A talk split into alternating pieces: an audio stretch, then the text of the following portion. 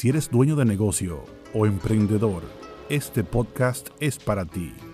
Mantente al día con las últimas informaciones fiscales y legales para el crecimiento y desarrollo de la pequeña y mediana empresa en la República Dominicana.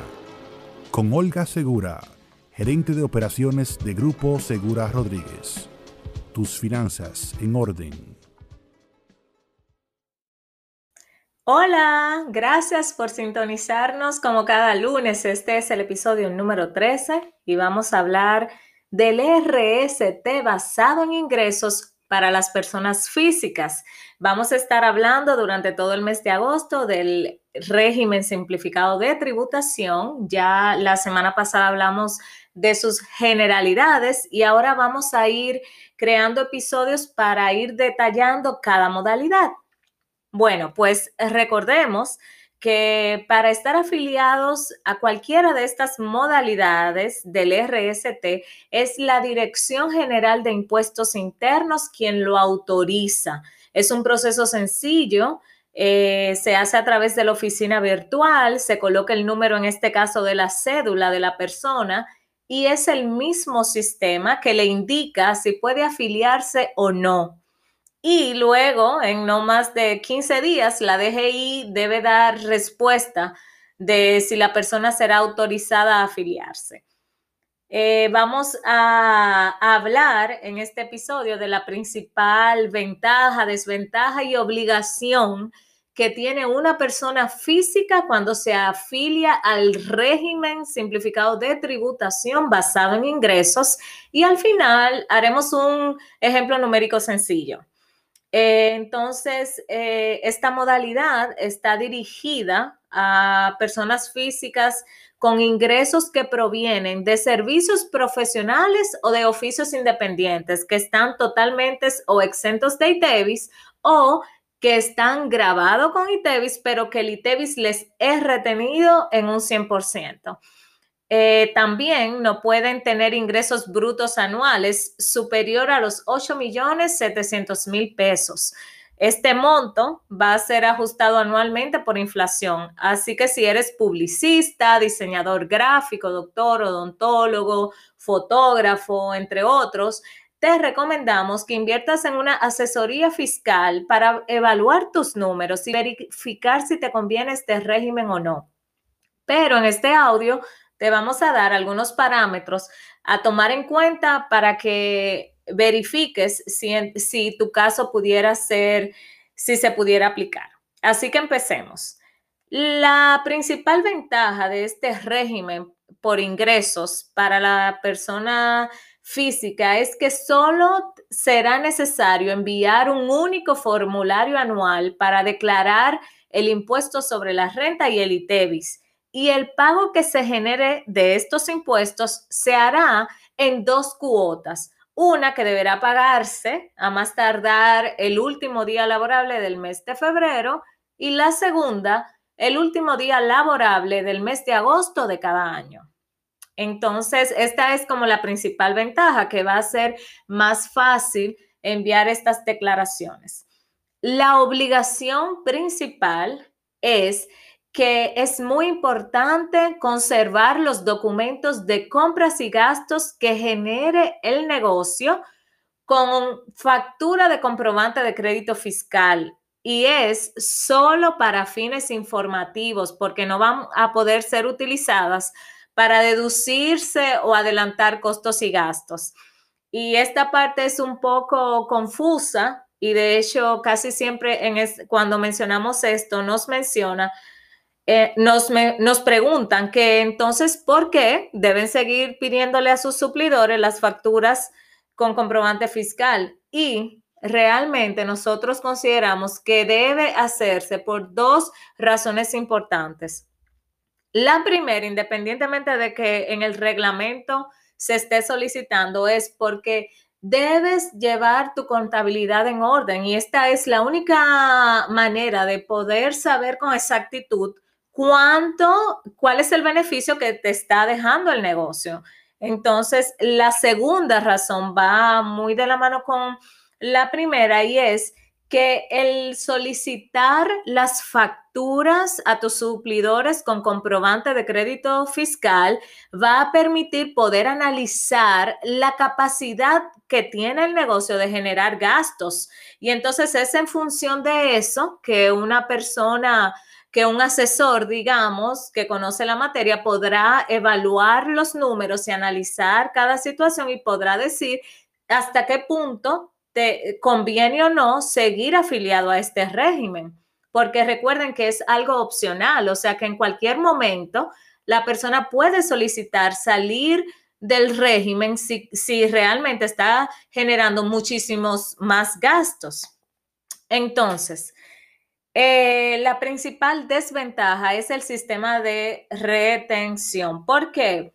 Porque aunque se podrán eh, compensar las retenciones de impuestos sobre la renta que le hagan a la persona física, no se podrá generar un crédito para periodos fiscales posteriores. ¿Qué quiere decir esto?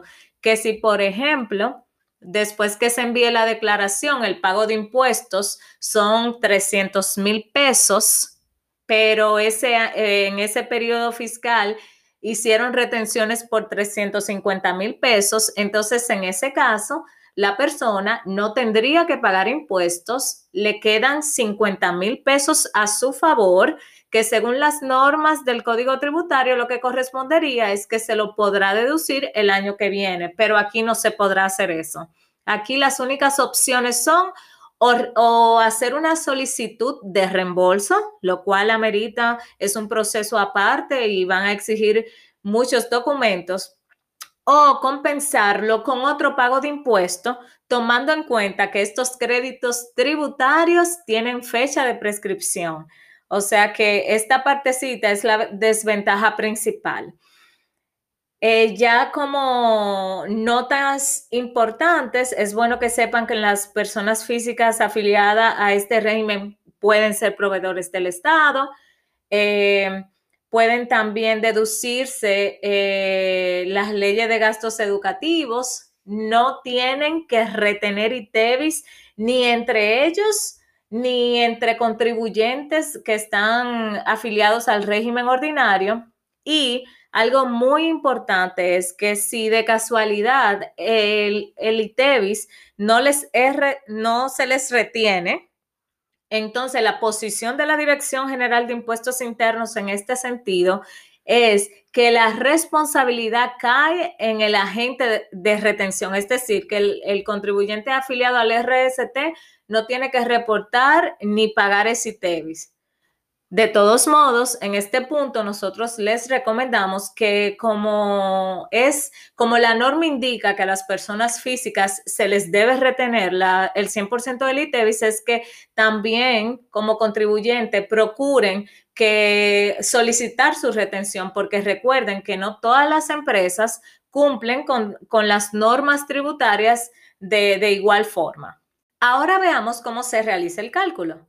Pues el cálculo se realiza eh, tomando todos los ingresos y solo van a pagar impuestos el 60% de los ingresos y se le va a reducir a ese 60% la exención contributiva que actualmente es 416.220 pesos. Entonces, por ejemplo, si una persona eh, tiene ingresos en un año por 2 millones de pesos, se toman esos 2 millones de pesos, se le calcula un 60%, que sería un millón doscientos mil pesos.